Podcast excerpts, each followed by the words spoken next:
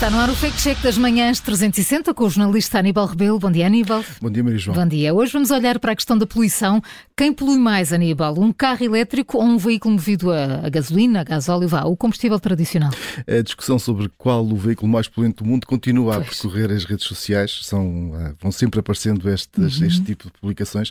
Esta ah, está a ser publicada no Facebook. Diz que o veículo responsável por extrair materiais necessários para produzir uma bateria da Tesla Tesla queima mil litros de gás óleo eh, só em 12 horas. Ora, o autor, em jeito de ironia, diz mesmo as pessoas ainda falam em emissões zero quando conduzem um carro elétrico. Pois, lá está. A discussão é antiga, mas existe, Aníbal, de facto, algum fundamento para se dizer que um carro elétrico polui mais? Bom, primeiro é preciso perceber a forma como se avaliam as, eh, as emissões ou outro qualquer elemento poluente. Para percebermos melhor isto, fomos falar com alguns especialistas, neste caso do Instituto Superior Técnico, e eles deixam-nos a garantia não há nenhum sistema de produção de energia no mundo mundo eh, que não liberte emissões poluentes. Centrais termoelétricas, painéis solares ou mesmo sistemas de produção de baterias, todos eles têm emissões poluentes. Ora, o fabrico de um automóvel, por exemplo, eh, também é poluente.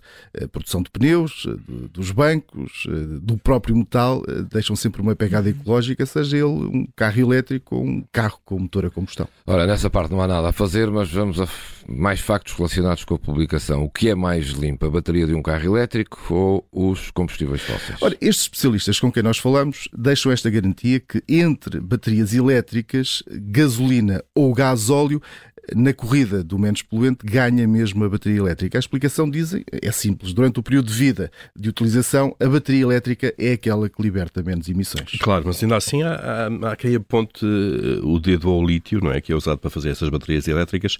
Eh, dizem que o lítio é muito poluente. É verdade. A discussão sobre a pureza ecológica do lítio eh, usado no fabrico destas baterias tem levantado muitas dúvidas. Tem havido muitas manifestações também por causa das, das minas, da exploração das minas de, de lítio, eh, mas quanto ao que é alegado por esta publicação eh, original, não é eh, possível apurar que a mesma seja verdade. Ou seja, com a informação que é disponível nesta altura, podemos dizer que os automóveis elétricos são mesmo menos poluentes do que os automóveis movidos a combustível fóssil. Mas atenção, ser menos poluente não quer dizer aqui que seja isento de emissões.